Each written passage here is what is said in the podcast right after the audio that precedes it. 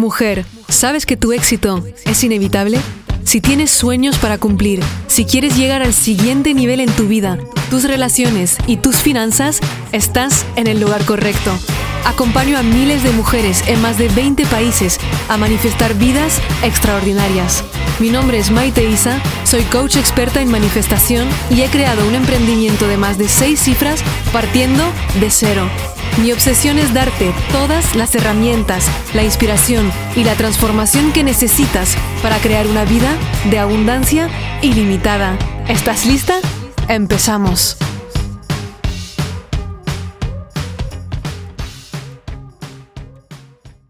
Hola querida, ¿cómo estás? Bienvenida a un episodio más de Tu éxito es inevitable. Déjame decírtelo de nuevo. Hoy, ayer, mañana, siempre tu éxito es inevitable y yo como siempre súper feliz de acompañarte en tu camino para un episodio más de este súper podcast. Te agradezco estar aquí y hoy hablamos de mediocridad. ¿What? Maite, ¿cómo nos puedes hablar de mediocridad si todos los putos días de nuestra vida nos estás enseñando a crear más éxito, a manifestar toda la abundancia que queremos? ¿Qué tiene que ver ahora la mediocridad? El valor de la mediocridad. ¿Qué tiene esto de interés para mí que quiero escuchar un podcast para tener éxito? Pues en este episodio te darás cuenta de que la mediocridad es un elemento fundamental para el éxito, la felicidad y la abundancia. Puede que no me creas, pero si ya escuchas el podcast ya sabes que tengo una perspectiva un poco diferente sobre las cosas y quiero compartir contigo esta perspectiva sobre la mediocridad, que es una toma de conciencia, así como un download que me ha llegado en pleno hace poco tiempo y que no puedo dejar de compartir contigo porque me está cambiando la vida. En mis programas, específicamente en Manifiéstalo sobre todo, hablo mucho de cómo tomar acción inspirada. Mis alumnas lo saben, la, la, acción inspirada obviamente no puedo entrar en el detalle ni es el propósito de este podcast. Es como esa intuición que te está diciendo de hacer algo, aunque a veces parece muy ilógico o no muy cómodo y que racionalmente vamos a decir, mm, no lo hago porque no tiene ni puto sentido. Pues hace unos, diría, 8, 9 meses, desde octubre del año pasado o algo así, mi intuición constantemente me estaba diciendo, tienes que pintar, tienes que pintar, pinta, pinta, pinta. Ha ocurrido justo después de que yo pidiera a mis guías ayuda para poder ver los colores del paraíso que yo veo en mis meditaciones. Y me llevaron a primero ver una pintura de una alumna mía que tenemos un podcast con ella que se llama Ofelia. Puedes encontrar eh, su Instagram es Ofemife. Hace súper pinturas. Y me ha llevado el Instagram de manera totalmente random a su Instagram para ver una pintura que era exactamente los colores que yo veía en mis meditaciones. Contacto con ella, esa historia ya la conté en el episodio que hicimos con ella, que se llama Cómo aumentar tus ingresos por 200 trabajando menos.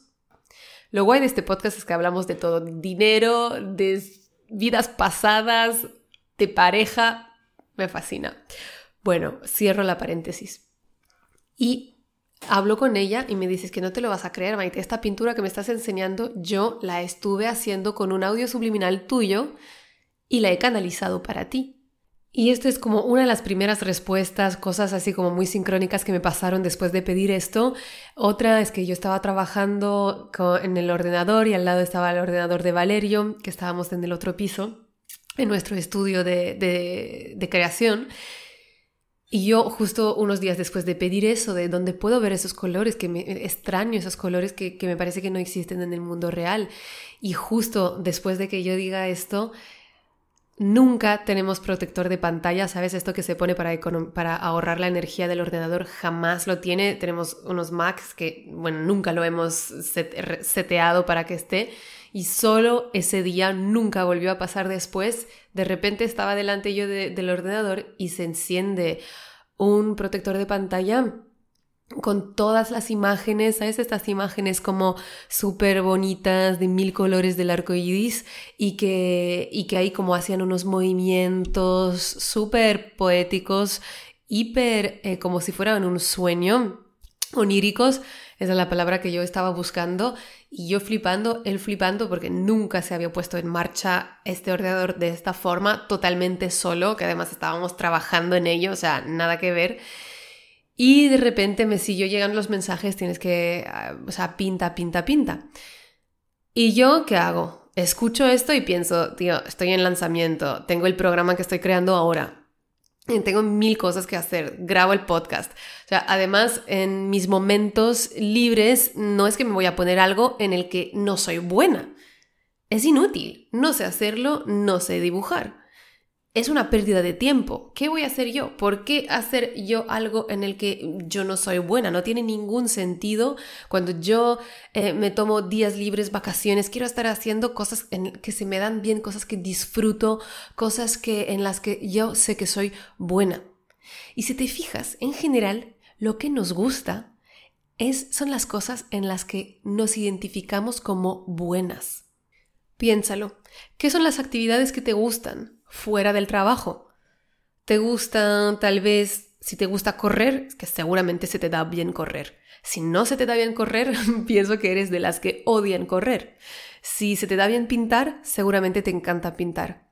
Si no eh, se te da bien pintar, probablemente no hayas ni intentado en años si piensas en de pequeña, cuando éramos pequeñas, si te gustaban, por ejemplo, las matemáticas, seguramente eras buena en matemáticas. Si no te gustaban las matemáticas, es que no eras buena en matemáticas. A mí me encantaban los idiomas porque era súper buena aprendiéndolos y los aprendía en un plis. Y este vínculo entre lo que amamos, lo que nos gusta y lo que en lo que somos buenos, somos buenas, no es una casualidad. Es que tenemos un permiso inconsciente de que nos gusten las cosas únicamente en las que somos buenas. Tal vez te gustaban cosas de pequeña en la que no eras especialmente buena. Y curiosamente a lo largo de los años las has dejado de hacer. Las fuiste dejando una a una. Pienso en el baile, por ejemplo, en la gimnástica que muchas de nosotras hicimos. Piensa en cualquier actividad de la que disfrutabas y había un momento, al menos en mi caso y alrededor mío, había un momento en el que evolucionabas o a un cierto nivel, ibas o a hacer competiciones o estabas en el nivel más alto, o poco a poco lo ibas dejando. Hablo también del dibujo, todos los niños dibujan, todos los niños pintan, pero muy pocos adultos lo hacen. Es como si el primer requisito para disfrutar de algo es que pudiéramos ser excelentes en esa área, Estudios enseñan que un adulto es 95% menos creativo, que un niño, imagínate. No tenemos el derecho de probar cosas solo por el gusto de probar. Peor, no nos damos el derecho de probar cosas solo por el gusto de probarlas. Peor aún, no nos damos ni el permiso de disfrutar cosas en las que no somos excelentes ni somos buenas.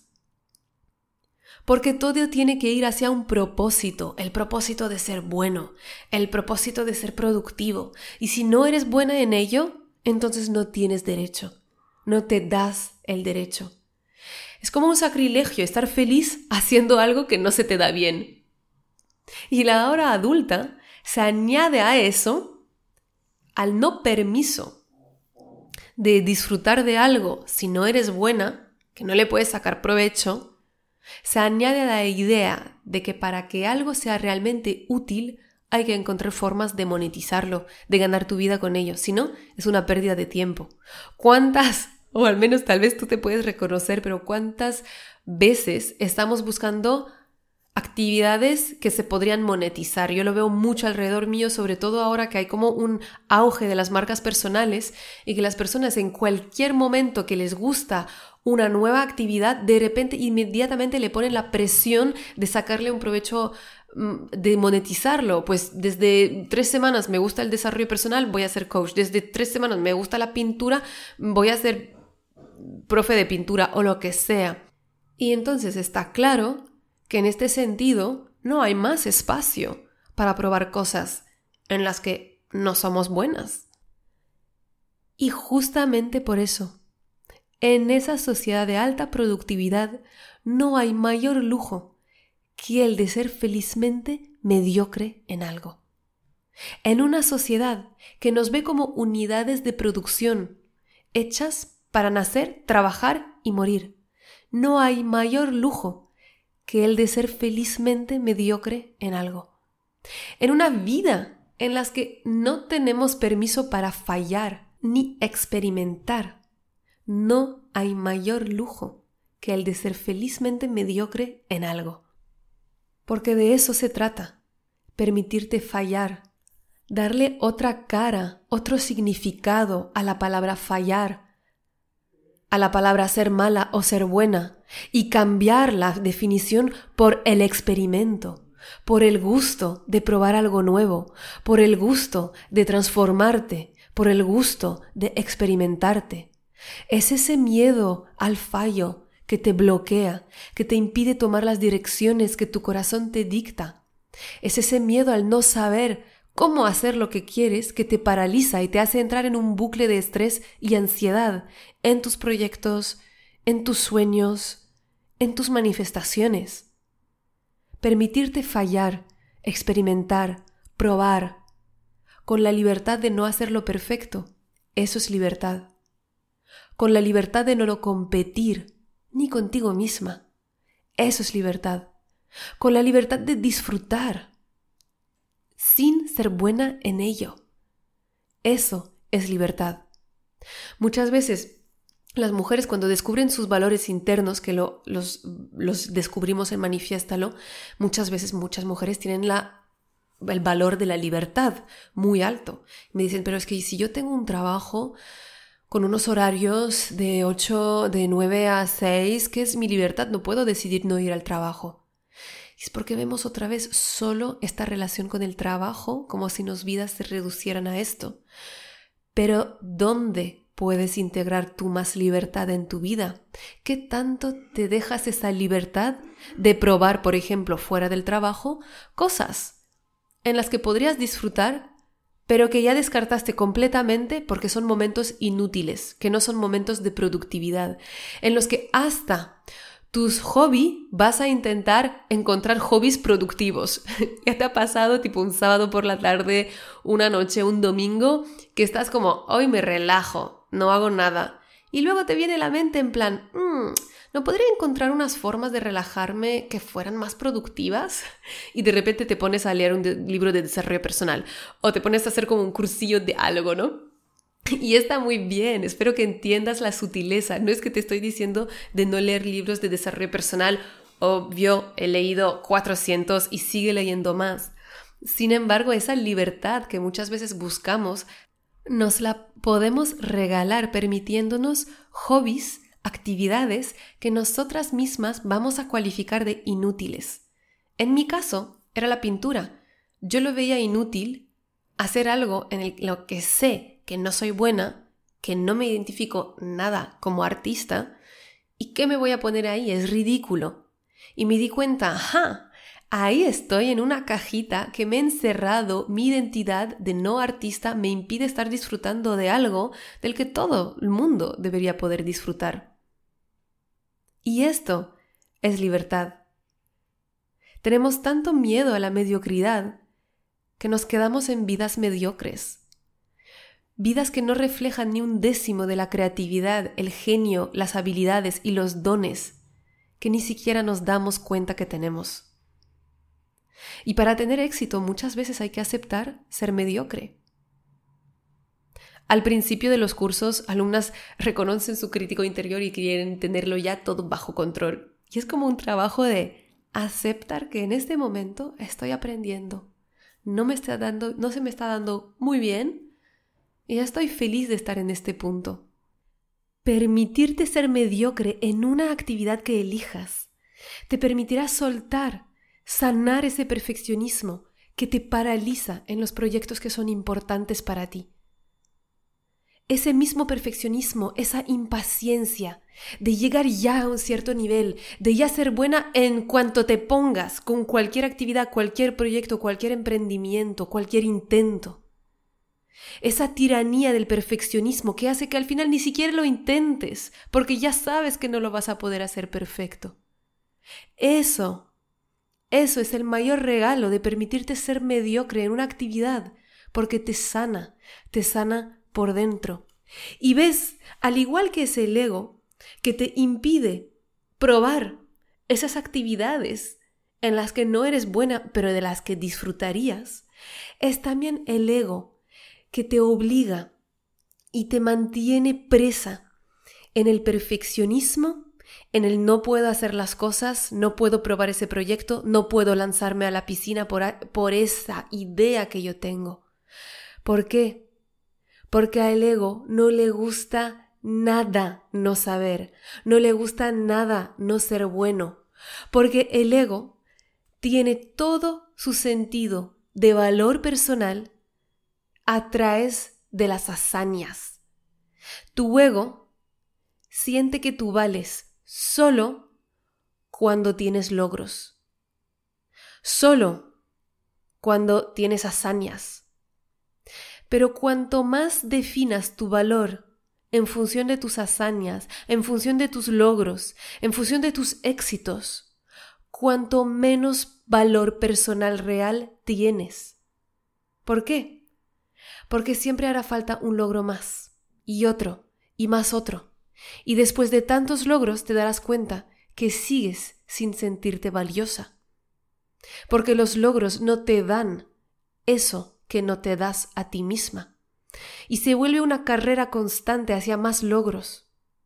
Y peor aún, si no lo logras, si fracasas, se evapora todo valor personal como agua al sol, todo sentimiento de amor propio. Entonces prefieres ni siquiera intentarlo que fallar, porque fallar sería quitarte toda la autoestima. Permitirte hacer algo que quieres, aunque lo haces mal, es una terapia. Es un acto de amor, un acto de valor, un acto de valentía, que va en contra de todo lo que te enseñaron. Es un interruptor de patrón, que cuando eliges hacerlo, rompes con la creencia limitante de que vales solo por tus logros, de que vales solo por lo que haces, por lo que consigues. En mi caso, el no buscar ser ni buena, ni mejorar, ni hacer cosas bonitas con la pintura. Ha sido tan sanador, ha sido una terapia tan tremenda, me hace tan feliz que para mí se siente la definición misma del autoamor, del amor propio, del valor personal, no por lo que hago, sino por lo que me doy, porque me amo. Y la magia no se para aquí. La magia aún más tremenda es que es cuando estás en ese disfrute sin buscar el reconocimiento, el logro, la excelencia, cuando estás solo en el disfrute, solo en el disfrute por el disfrute. Cuando estás en ese disfrute, es que atraes la máxima abundancia. Porque disfrute es sinónimo de vida, que es sinónimo de abundancia. Todas son la misma energía. Lo que quiere decir que cuando te permites disfrutar, estás manifestando en acelerado, manifestando ideas, ganas, oportunidades, inspiraciones, intuiciones, calidad de vida. Todo lo que has pedido se te da porque dejas de resistirlo, que la resistencia, ese estado de ansiedad, estrés, autoexigencia constante, que muchas veces el que impide precisamente que te llegue lo que has pedido. Dejarte ser mediocre en una actividad te bajará el nivel de presión general que sentirás en tu vida, porque te permitirás ese laboratorio para soltar la presión, relajarte, dejar de exigirte. Y lo que yo he podido ver es que esto da mucha más energía para todo el resto de tus proyectos. En mi caso no he tenido hace tiempo tantas ideas, tanta motivación, tantas ganas, tantas inspiraciones. De hecho, hoy mismo estoy grabando cuatro podcasts súper rápidamente cuando no los tenía ni previstos, ni escritos, ni la idea de lo que iba a contar. Y normalmente un podcast, para grabar uno, lo hago uno a uno a uno Y ahora se me está pasando como si hubiera grabado uno y he grabado cuatro. Y así como en muchas otras áreas, también disfruto más con mi pareja, disfruto más de mi tiempo libre, tengo pausas reales. Que cuántas veces cuando tú dejas de trabajar, estás eh, trabajando en algo, creando algo, y luego tienes como una pausa, en realidad tu pausa sigues manteniendo la mente en otras cosas que son de trabajo, que son de obligaciones, que son de exigencias. Y el tener ese laboratorio de mediocridad, de ni intentar hacerlo bien, solo hacerlo porque disfrutas, te permite apagar esa mente. Así que quiero que vayas pensando en qué es esa actividad que te negaste a hacer porque no eres buena en ello o porque piensas que no se te va a dar bien, piensas que vas a ser tal vez ridícula hasta. Tal vez tienes ganas de correr, pero te da vergüenza tu cuerpo porque deberías ya ser fit para poder hacer deporte. Tal vez tienes ganas de bailar, pero piensas que para tomar clases de baile ya no tienes la edad. Tal vez como yo tienes ganas de pintar, pero tu familia, tus amigos de pequeña ya te categorizaron en la en la caja intelectual y no artista. ¿Qué es? Cocinar. Escribir. ¿Qué es lo que te haría disfrutar pero que no te estás permitiendo por miedo a no saber hacerlo bien? Quiero que elijas esto y con toda la honestidad del mundo lo reconozcas. Reconozcas que no permitírtelo es un acto de violencia contra ti misma y que reconozcas que permitírtelo es el acto más bonito de amor propio, de abundancia, que esa abundancia atraerá más abundancia a tu vida. Quiero que me compartas qué es esa actividad en la que te vas a dejar ser felizmente mediocre disfrutando de ello. Y sobre todo quiero que me cuentes qué tal te está saliendo después, cómo te sientes. Por favor, etiquétame. Como siempre, haz una captura de pantalla de este episodio. Dime cuál va a ser la actividad, qué es lo que te llevas del episodio. Nos vemos muy pronto. Te mando un mega abrazo. Chao. Muchísimas gracias por escuchar este episodio. Si te encantó lo que escuchaste y quieres más, puedes descargar el audio de los tres pasos para manifestar todos tus sueños gratuitamente en mi página web maiteisa.com. También, si lo sientes, déjame una reseña en iTunes y no te olvides de conectar conmigo en mi Instagram a maite-isa. Nos vemos pronto. Recuerda, tu éxito es inevitable y siempre estás en el buen camino.